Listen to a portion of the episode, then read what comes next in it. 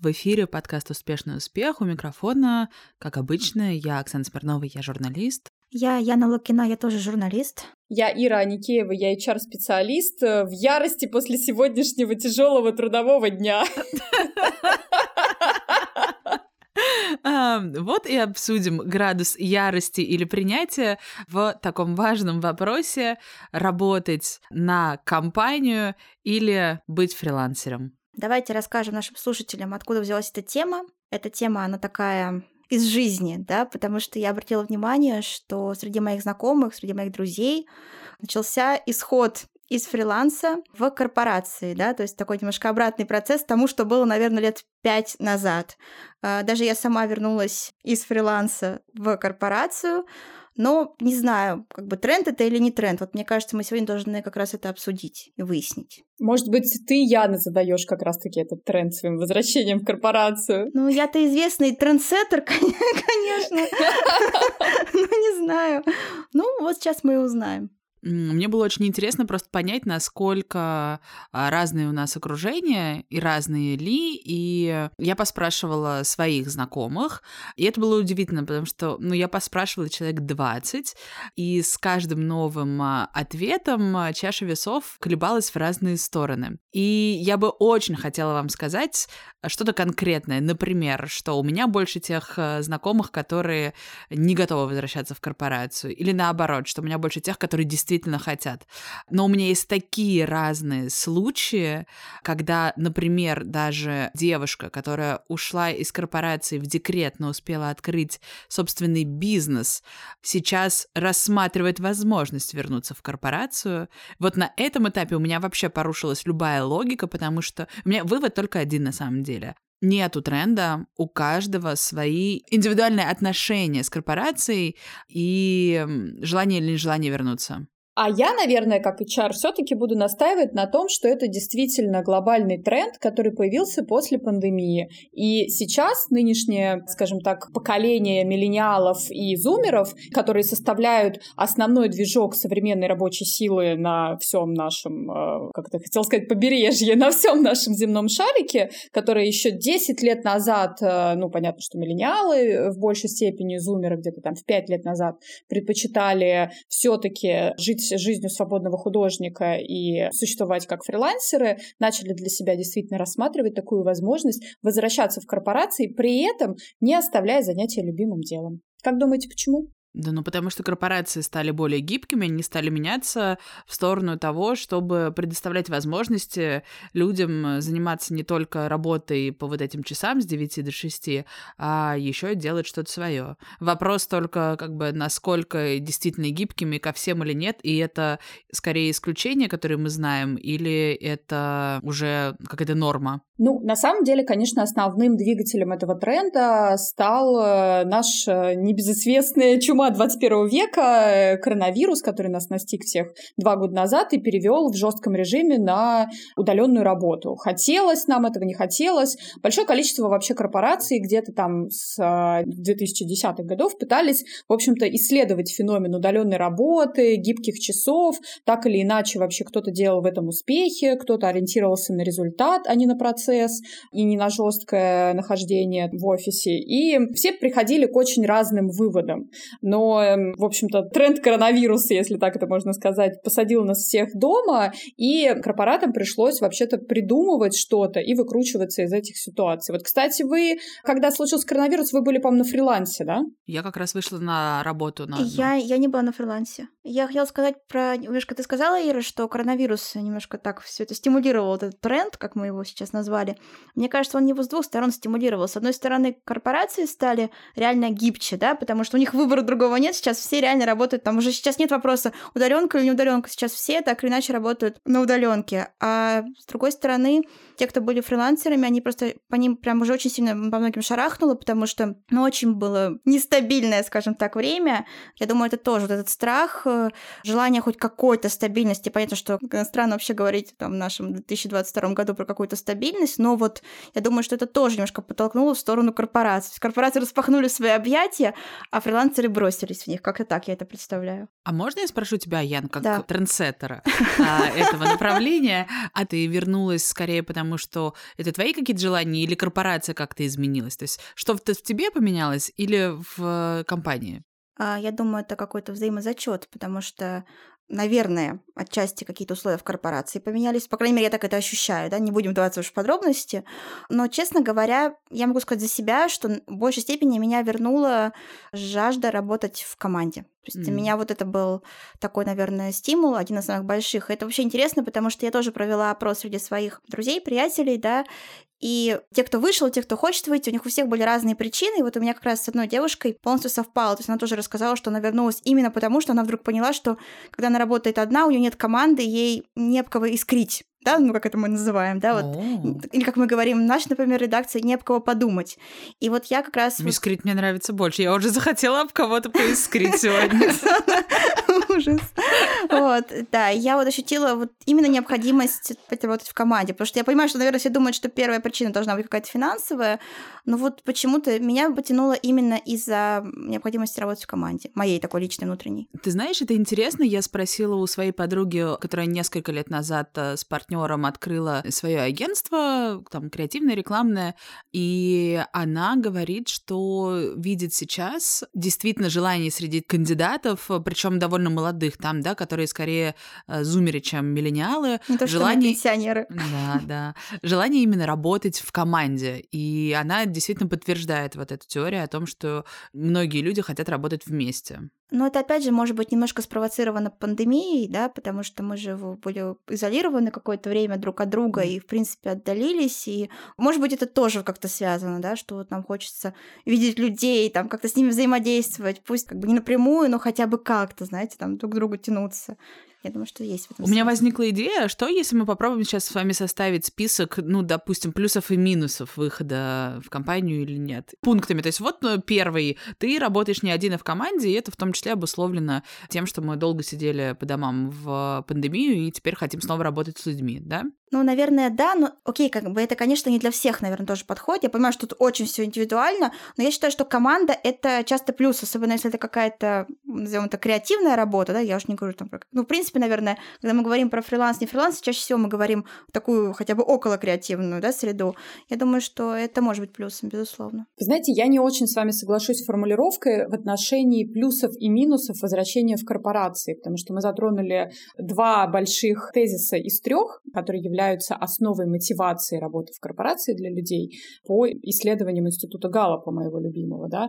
И я как раз-таки считаю, что плюсы и минусы для работы в корпорации каждый индивидуально сам для себя определяет. То, о чем сказала Оксана, когда она сказала, что возвращение в корпорацию — это не тренд, это личный выбор.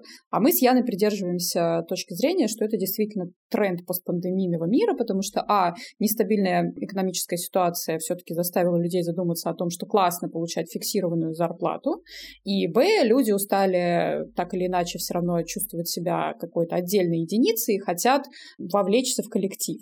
И на самом деле есть еще третий фактор мотивации. То есть первый это карьера, когда у тебя действительно есть понятный карьерный трек, ты понимаешь, что ты делаешь на работе, и ты получаешь за это деньги. Сегодня корпорации, они перестали контролировать сотрудников, они начали контролировать процессы. Помните, раньше была идея, что лучший сотрудник это тот, который последний уходит из Который офиса. умер на рабочем месте, да. Вот это самый лучший сотрудник, да. Но вовремя сдал отчет, да. Сегодня такая уже токсичная корпоративная среда, как назойливое начальство и жесткий график, они уходят в прошлое. У нас есть ориентир на результат. И, соответственно, фактор карьеры, когда ты четко знаешь свои задачи, куда ты идешь и знаешь, за что ты получаешь деньги, и деньги приходят всегда вовремя, он вышел в текущей э, экономической ситуации глобальной на первое место. Второй фактор, который вы все озвучили, это коллектив. Все по нему соскучились, да, потому что ценность коллектива в людях, в чувстве сопричастности, уважения, искренности, заботе, признания. Нам классно и важно чувствовать себя частью единого целого. А я спросила еще одну свою знакомую хорошую, которая никогда не работала в корпорациях, и с самого начала она была свободным художником и индивидуальным предпринимателем. Как вы думаете, хотелось бы ей на самом деле с таким бэкграундом пойти поработать в корпорацию? Нет. Да, Вау! Давай, Оксана, ты тогда будешь контра. Почему нет? Я даже догадываюсь примерно, о ком ты говоришь. Я могу просто здесь привести в пример тех, э, кого я поспрашивала, людей, которые не хотят обратно в корпорацию. По каким причинам? Первое, это те люди, конечно, которые смогли поменять место своего жительства, и у кого-то из них это получилось только уйдя с основной работы и став фрилансером. Есть, конечно, еще прекрасные примеры, когда человек остается работать на корпорацию, корпорацию, при этом может э, переехать и работать на нее удаленно. Как бы это классно, но не все так могут договариваться. Второе — это чувство свободы и возможность распоряжаться своим временем самостоятельно. И мне казалось, что ни за что не хотят в корпорацию только те люди, которые там сами развили свой личный бренд уже очень сильный, и у них там, например, 150 тысяч подписчиков в Телеграме или там 300 тысяч подписчиков на своем Ютубе. Мы знаем таких персонажей. Мне казалось, казалось, что вот только если у тебя такие цифры и такая монетизация, ты уже ни за что, ни за что не захочешь обратно в корпорацию. Но я специально спросила наших э, знакомых, у которых есть личный бренд, но он не такой масштабный, да, есть какой-то Инстаграм на а там цифру, не знаю, 20 тысяч подписчиков или даже меньше, и Телеграм какой-нибудь поменьше, и не YouTube, а, не знаю, подкаст, например. В общем, явно меньшие охваты, я задала этим людям вопрос, а вы хотите обратно в корпорацию или нет? И я услышала ответ нет. Потому что как раз я могу зарабатывать в какой-то месяц меньше, да, чем я бы заработала раньше на своей работе в компании, а в остальные месяцы в два, в три или еще больше раз больше, и я сам распоряжаюсь своим временем, и зачем мне идти обратно? Или вот, например, хотели мы взять на работу девочку, у которой есть свой личный проект, но еще и есть постоянная работа, чтобы она с той постоянной ушла в нашу постоянную. Она не согласилась, и она аргументировала это именно тем, что она не понимает, зачем ей идти еще в корпорацию. У нее и так неплохо развивается свой проект. В общем, почему люди не уходят? Потому что они сами распоряжаются своим временем и могут зарабатывать большие деньги сами. Да, то есть мы тогда возвращаемся к первому пункту, что для них ценность карьеры, понятного карьерного прозрачного трека не имеет значения, поэтому они не хотят обратно в корпорацию, им кажется, что там они лишатся свободы, возможности заниматься своим делом, и они остаются привержены этой идее. А, Яна, а почему ты считаешь, что, что моя знакомая, которая никогда не работала в корпорациях и является, в общем-то, представителем творческой профессии, хотела бы попробовать свои силы в корпорации? Слушай, ну, во-первых, я ответила просто противовес Оксане.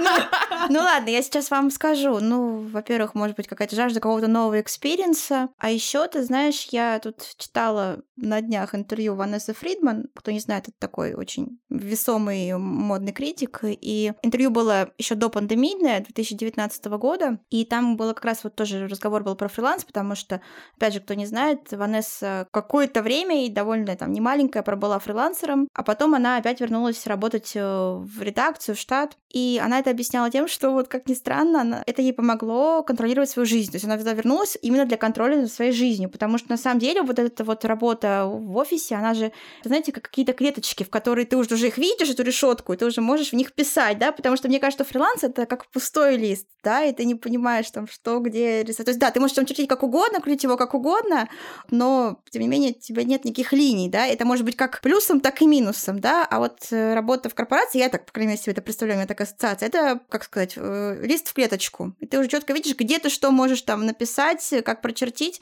и вот я это части понимаю, что, может быть, человек и захотел таким образом тоже свою жизнь так слегка подконтролировать. Ну, не знаю, какой будет у тебя ответ, твою подругу. Это, кстати, интересное решение, но, видите, здесь ключевое слово до пандемийное интервью, потому что все-таки в пандемию связь между работой и твоей личной жизнью была стерта, и до сих пор многие приходят в себя из-за этого, да, и выстраивают заново свой life-work balance. И, конечно, до этого было большое количество, я помню, интервью с разными успешными фрилансерами, которые всегда говорили о том, что, ребят, помните об обратной стороне фриланса, вы сами ответственны за свой доход, и иногда на фрилансе ты перерабатываешь гораздо больше и чаще, чем ты работаешь в корпорации, но во время пандемии многие из нас начали перерабатывать, потому что испытывали, там, не знаю, чувство гиперответственности, вины и так далее и тому подобное, не знали, как распорядиться своим временем, постоянно сидели за компьютером. Сегодня все-таки мы уже вернулись в более-менее какую-то адекватную жизнь, где есть твой график, твои личные дела, твое расписание,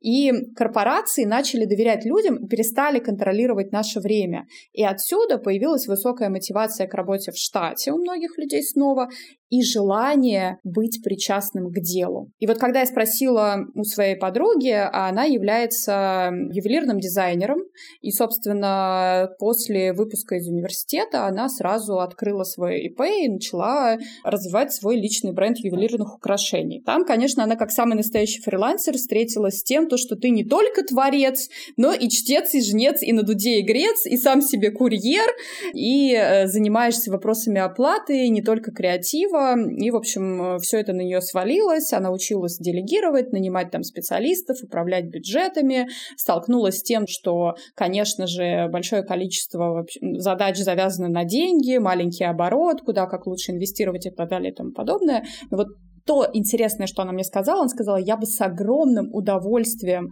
пошла работать в какую-то большую корпорацию, где я смогла бы заниматься тем творчеством, которым я занимаюсь сейчас в своем ИП, чтобы почувствовать ценность дела. Когда у тебя есть большие ресурсы и большие бюджеты, чтобы самореализовать свои идеи. Иногда твое собственное маленькое дело или личный бренд просто не того масштаба для того, чтобы ты мог развернуться. И при этом она все-таки отметила, что мне хотелось бы оставить все то, чем я занимаюсь сегодня, просто, возможно, еще больше Добавить, это делегировать да? каким-то угу. другим людям, да, говорит, но попробовать раскрыть в себе новые грани и таланты и вообще какую-то развить да. дополнительную ответственность, да, это все можно, правда, сделать в корпорации с их новыми миссиями, видениями, зачелленджить себя, обрести себя в какой-то новой команде. И это будет твоим источником гордости и пониманием того, как твои личные цели вместе с корпоративными возможностями могут помочь изменить себе мир. Тут еще важно учитывать, что кроме твоих личных целей у тебя еще есть потрясающий опыт. И на самом-то деле это ты говоришь сейчас не просто про фриланс, да? Фриланс это может быть просто я работаю, мне приходят заказы разные от разных компаний, uh-huh. я их делаю. А тут все-таки это не просто фриланс, это предпринимательство.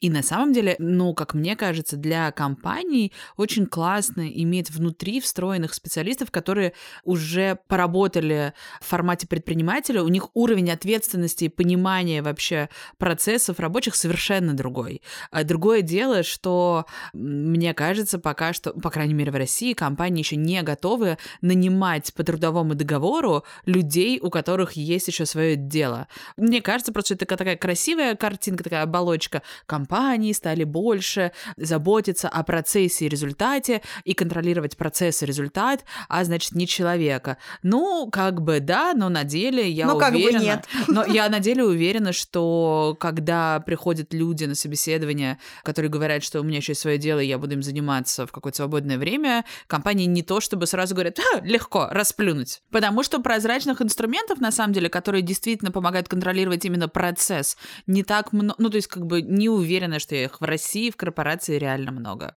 Ты знаешь, дело даже не в инструментах, а дело в наших лидерах. 20 лет или 10 лет современный руководитель, который занимает топ э, какую-то позицию в большой корпорации, он привык действовать по определенному скрипту. И вдруг за два года ему нужно переучиться всему.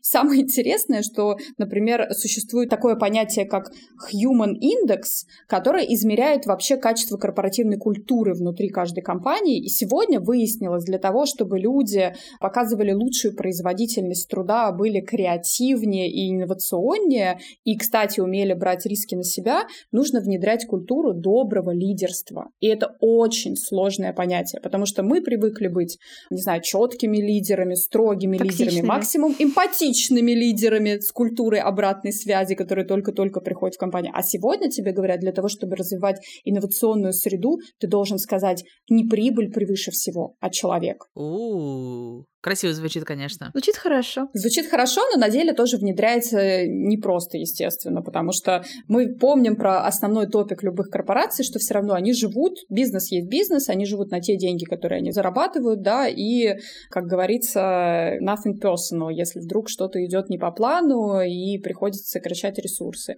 И в то же время все сейчас последние исследования указывают на то, что если у тебя правильная культура доброго лидерства, которая сейчас начала приходить, ну, как обычно, в ведущие IT-корпорации в Америке, где любят с этим экспериментировать, где, в принципе, вся культура построена на инновациях и ошибках, там сотрудники начали показывать совершенно другие результаты. Ну, не знаю. Помню, я брала интервью у топ-менеджера одной очень большой IT-компании, которая к концу интервью говорит, ну, слушайте, вообще-то не, все, не, как бы не может сотрудник всегда быть не в ресурсе. Я понимаю, что человек может прийти к тебе раз и сказать, ну, а я сегодня не в ресурсе два, но он не может всегда быть не в ресурсе. И руководитель может не всегда быть не в ресурсе. Так что даже самые просветленные топ-менеджеры, на которых мы все хотим равняться, на самом деле, возможно, не готовы вот к такому доброму руководству. Ну, просто одно дело как бы доброе руководство, а другое дело, наверное, позволить, чтобы на тебе там кто-то ехал. Потому что вы же понимаете, да, один сотрудник, он правда не в ресурсе, а другой как бы понял, что это хорошая,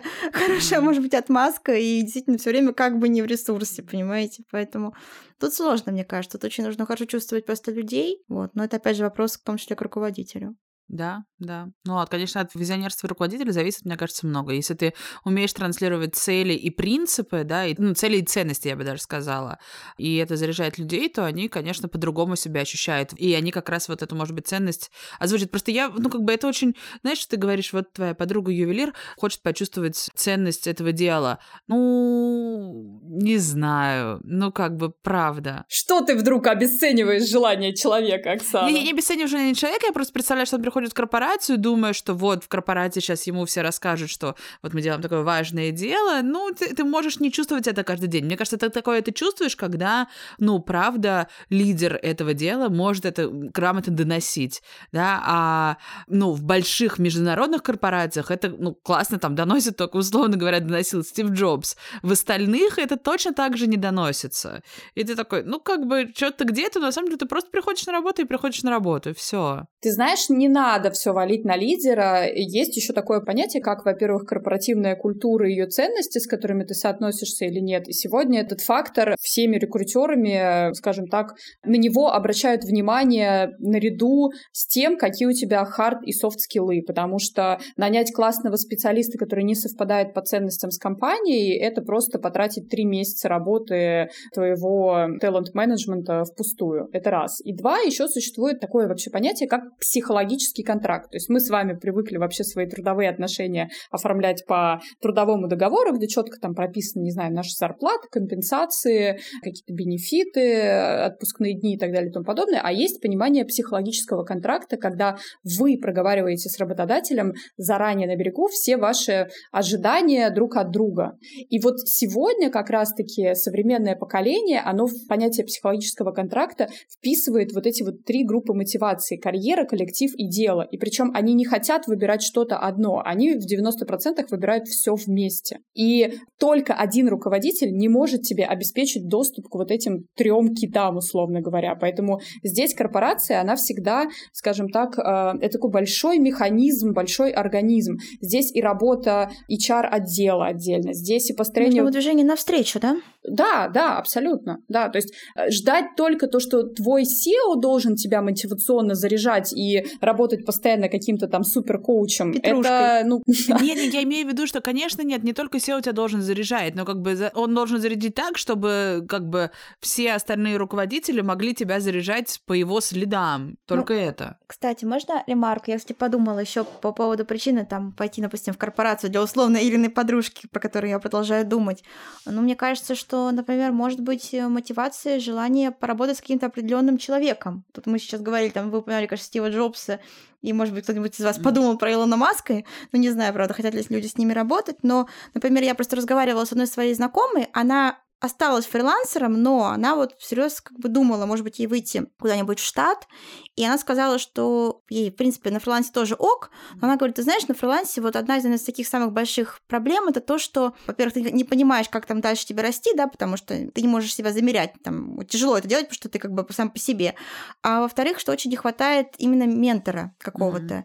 И вот как раз она вспоминала очень добрым словом свою руководительницу на месте работы, где она работала вот в штате, там довольно долгое время. И она говорит, что вот этот человек этот был для нее прям вот, он реально был ментор, он очень много ей давал, и она вот на него ориентировалась, и ей бы вот, может быть, ради такого ощущения она, может быть, куда-нибудь бы и вернулась. Вот и мне кажется, это тоже очень показательно, потому что я могу сказать про себя, что я тоже отчасти вернулась. Я, конечно, сказала, что команда, но для меня тоже было важно с определенными людьми опять работать вместе. Мы снова с вами вернулись к фактору коллектива. Конечно, понимаете? ну да, да, да. Но просто это немножко такой как бы конкретный такой отдельный аспект, потому что вот именно какой-то человек, ты можешь хотеть именно с ним поработать, а он, например, в компании. Да, а потом сегодня современные корпорации, они удовлетворяют не только твои базовые потребности в зарплате и печеньках, и уже не то, к чему мы привыкли, работая на какие-то богатые компании, где тебе компенсируют обеды, спортзалы, не знаю, еще какие-то классные плюшки дают. А сегодня корпорации, правда, стараются поддерживать комфортные условия для каждого сотрудника, искать более-менее кастомизированные подходы, ну, если не каждому, если мы говорим о какой-то гигантской компании, то хотя бы понимание среды каждого департамента, департамента и правда запускают большое количество программ, направленных на твое ментальное здоровье и личностное развитие. Кстати, вот внутренние менторские программы, которые внутри стали соединять сотрудников между собой из разных сфер, они и в нашей корпорации сейчас э, появились, и вообще очень успешные кейсы, когда люди имеют возможность выйти за рамки своей привычной среды, когда ты сидишь у себя там в каком-то определенном отделе маркетинга, например, и общаешься только там с определенным количеством коллег, познакомиться с новыми людьми, которые также для тебя могут являться мотиватором. И моя условная подруга ювелир, она же может войти в классную команду, которая подарит ей еще больше вдохновения, да, то есть сегодня она должна гулять по паркам и где-то искать себя и вообще заниматься саморефлексией для того, чтобы придумать новую коллекцию, а, например, еще дополнительно работая на корпорацию, она может просто заряжаться от того, что ты соприкасаешься, да, искришь с другими людьми, думаешь об кого-то. Можно я еще мысль Иры продолжу про то, что ну, должны вот двигаться друг другу навстречу? Мне кажется, этот вход в корпорацию, он тоже такой, ну, когда ты, например, работал в корпорации, потом не работал, и потом возвращаешься, ты можешь это ощутить, что ты как бы немножко по-другому себя уже воспринимаешь, потому что, да, мы действительно должны двигаться друг другу навстречу, как бы, окей, корпорация должна быть там гибкой, мягкой, классной, это понятно, но если ты сам при этом будешь, не знаю, ну, бывает такое, что ты там таким презрением, высокомерием, ощущением, да, что тебе все что-то должны, типа, организуйте мой workspace, workspace, там, организуйте вот это, то, наверное, все равно толку никакого не будет. То есть нужно все равно как-то вот тоже, мне кажется, проявить какой-то... Вот я чувствую просто по себе так, что я вот в этот свой заход в корпорацию, я как будто бы, ну, не знаю, правильно ли это слова, но я больше ценю то, что я сюда вернулась. То есть у меня есть какое-то такое ощущение, что я больше, наверное, дорожу. Ну, не конкретно корпорацией, а, ну, вот именно людьми, да, вот с кем мы вместе. То есть мне вот это важно. И как бы я тоже понимаю, что я не должна там где-то носом крутить, условно говоря, а тоже должна идти навстречу. У меня, мне кажется, такого, какие-то из моих предыдущих заходов в корпорацию, мне кажется, у меня такого не было. Может быть, вы что-то хотите спросить у меня, у человека, который всю жизнь работает на корпорации и ни разу не работал на себя? Хочешь ли ты попробовать? Ты знаешь, э, меня пока сдерживает, наверное, два фактора. То, что меня супер все устраивает, то, что у меня есть здесь и сейчас, и, конечно же, фактор страха и неизвестности. А вдруг не получится, а вдруг я не смогу заработать хотя бы то минимальное, то, что я имею в корпорации сегодня, да. Но я бы сказала так, я для себя не исключала бы такой возможности однажды, возможно, попробовать себя на вольных хлебах, да, если так можно сказать. Я когда э, делала этот опрос своих знакомых, и тоже многие говорили про страхи, связанные со сменой работы корпоративной на фрилансерскую.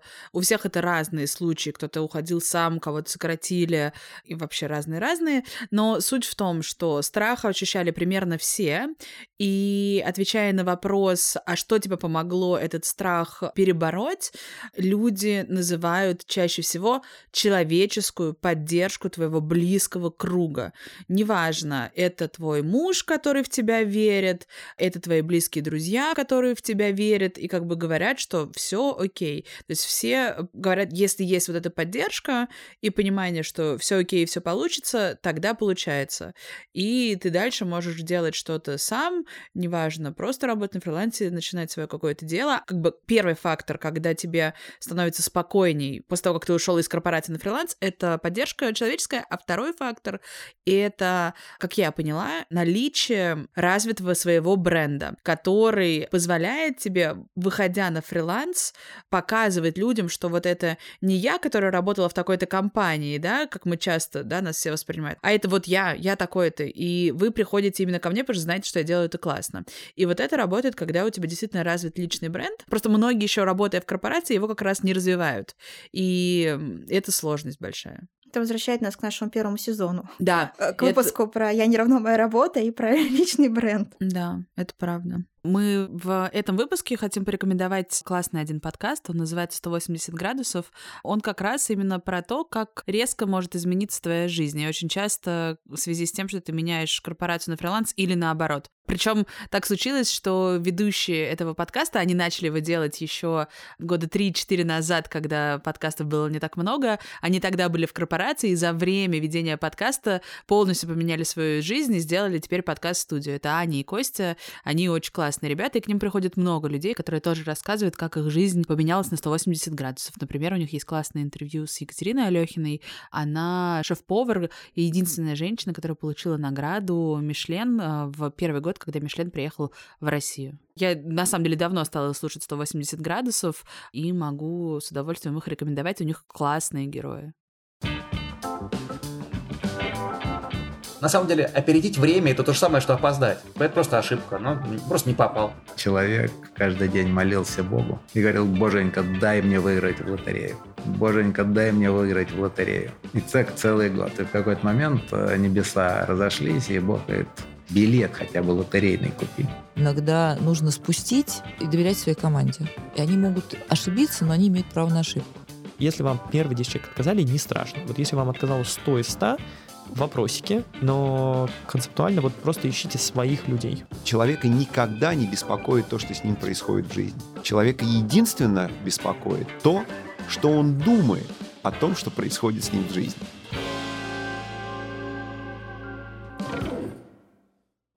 Возвращаясь к теме фриланса, да, мы говорили, что лет там 7 назад все там рвались во фрилансеры, и вот тематика нашего подкаста.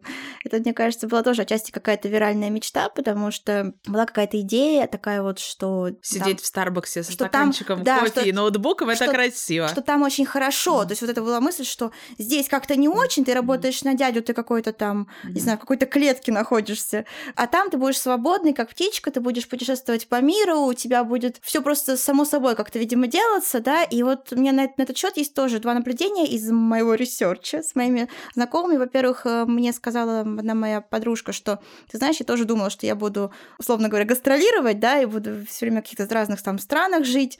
Но, говорит, я поняла, что я сама по себе, я не такой организованный человек, чтобы себе это так легко все организовать, да, ну, то есть нужно, нужно как бы иметь какую-то энергию, силы и навыки, там, все время переезжать там в какую-то другую страну, там себе организовывать все время быт. У нее этого нет такого навыка. Она как бы это признала, и в итоге, ну, толку, да, что она, ну, условно говоря, была на фрилансе, она все равно там нигде особо не жила. А вторая мысль, она была.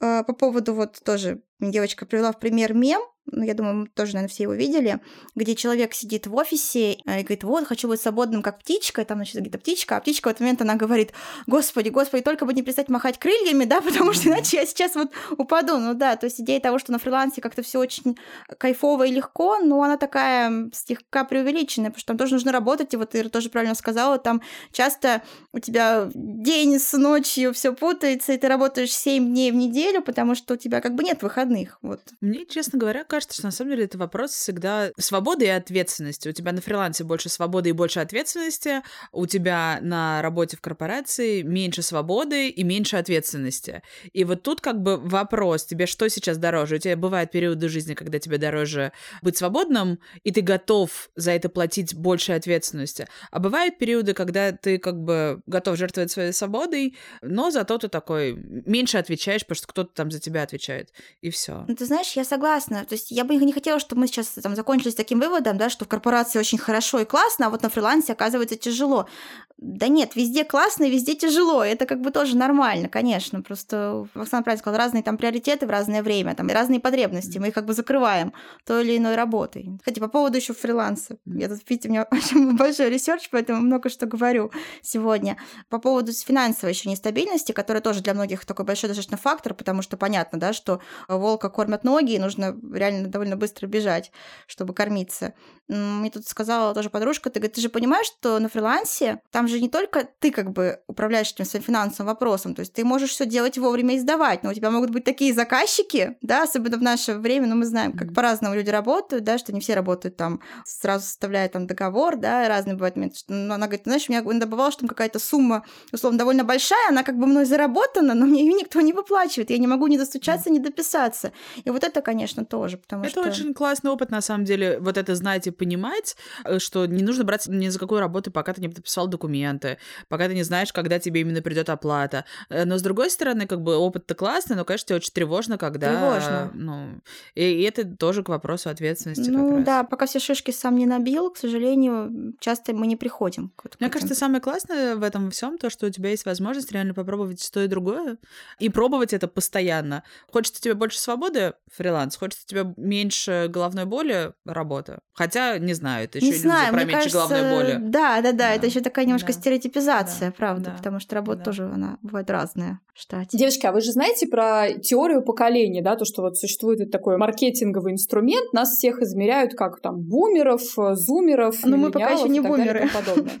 Мы, в смысле, мы пока еще бумеры, это, да, мы миллениалы. Ну, мы, ну окей, для зумеров мы уже бумеры, хорошо. А так, а так мы- Да, да, да. Бумеры были до нас. И как раз-таки категория успеха для любого бумера это было показать то, что я имею свое собственное дело. Я не работаю на дядю. Было понимание корпоративного рабства, и корпорации тогда были совершенно не гибкие, действительно больше были похожи вообще там на какие-то тюрьмы строгого режима, условно говоря. А сегодняшнее, кстати, поколение зумеров, они уже приходят работать и в стартапы, и еще в какие-то интересные компании. Причем э, зумеры не любят терпеть неудобства. Это люди, которые уже родились даже в России в рыночной экономике со смартфоном в руках.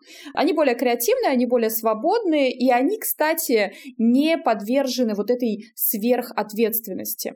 И это еще один новый интересный корпоративный тренд, что сегодня люди не стремятся делать вертикальную карьеру. Сегодня люди стремятся к горизонтальным успехам. Горизонтальному положению. А, новое поколение, говорю про зумеров. Потому что раньше у тебя было либо вертикальный рост в компании, ты всем все доказал, как бумер и миллениал, скорее всего. Бумер, он вообще наконец-то там накопил под кубышкой денег и пошел и открыл там свое ИП или там свою какую-нибудь автомоечку, на которой он сам себе хозяин, да? А зумер, он сегодня может быть блогером, э, тиктокером, а послезавтра прийти и развивать социальные сети какой-нибудь клевой корпорации. Они в этом плане более гибкие, адаптивные.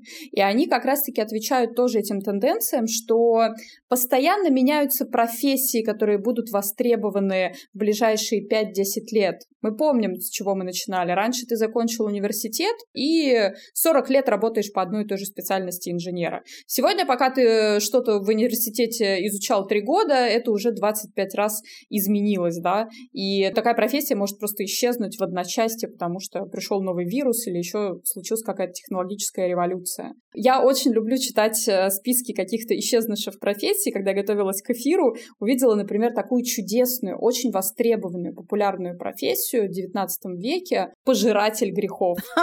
Что это? Как вы думаете, чем занимался этот человек? Сидел в Инстаграме, наверное. Жил да, дементор.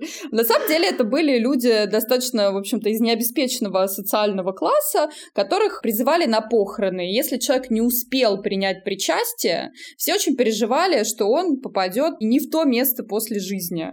И вот этот вот пожиратель грехов буквально, соответственно, припадал к телу. Его там кормили какой-то там специальной едой, и он высасывал эти, значит, грехи этого человека, принимал на себя. Очень была востребованная специальность, люди вообще А там... высокооплачиваемая? просто- Э, Ну, она была такая среднеоплачиваемая, потому Едой, что... которую, которую ему давали. Да, да, потому что в основном, ну, просто как бы социально-экономический уровень жизни был гораздо ниже еще там, да, 150 лет назад, чем Ира, к сегодня. чему ты ведешь? Эта профессия станет востребованной или что? Я не понимаю. Да, Ир, к чему ты ведешь? Расскажи. А я к тому веду, что как раз-таки вот эта вот супер-мега-адаптивность и то, как сегодня меняется быстро рынок, и то, как меняются тренды, когда пять лет назад мы все бегом бежали из корпораций, потому что нам хотелось свободы передвижений, а сегодня мы поняли, то, что мы, а, либо это можем иметь работы на удаленке, либо, б, это на самом деле очень энерго- и ресурсно затратно и не так красиво выглядит, как в Инстаграме на картинке, и мы хотим понятное рабочее место и понятные рабочие условия, тренды меняются, рынок меняется, приходят новые поколения, которые сильно отличаются от предыдущих. У них новые цели, новые задачи. Корпорации тоже прислушиваются к этому запросу от людей, меняют свои культурные ценности, иногда даже переписывают свою культурную историю. Что нас ждет еще буквально через пять лет, никто не знает. Ну так и что в итоге? Возвращение в корпорацию — это тренд или иллюзия? Да мы вроде решили, что тренд, нет? Ну, вроде как вы два человека, которые в прошлом году не работали на большой корпорации, в этом году а в этом году вернулись. уже работаем. Ну, слушайте, в этом и фишка тренда ведь. Он не возникает, потом также угасает. Но мне кажется, сейчас вполне себе тренд. Не знаю. Такой кажется, микротренд, те, микротренд. Те, да, возможно. Мне кажется, те, кто решил не возвращаться в корпорацию, могут точно так же сказать, что это тренд не возвращаться. Так что поймем. Ну, тренд... Надо посмотреть каких-нибудь тренд-репортов. Да. Это, конечно, интересно звучит. Тренд не возвращаться. Ну, кстати, вы же знаете, все обсуждали в начале этого года решение Дороничева уйти из Гугла, да, казалось бы, вообще, вот эта корпоративная карьера у человека была, мы все знаем его по фильму Дудя про Кремниевую долину, и казалось бы, ну, такая корпорация, ну, кто из нее по своему желанию уходит, да, но это опять как раз-таки возврат к причастности делу, коллективу, карьере и твоим личным ценностям. Иногда бывает, что ты перерастаешь даже самое любимое дело и чувствуешь себе необходимость необходимость двигаться вперед. И ты уходишь из корпорации не потому, что она тебя ограничивает, а потому что ты уже хочешь делать что-то совершенно иное, вне зависимости от ОКР, KPI и бонусного пакета. Ну, в общем, какой у нас вывод? Что нужно быть гибким, ловить волну, подстраиваться. Что, что, какой у нас вывод? Такой? Делать, что хочешь. Потрясающе.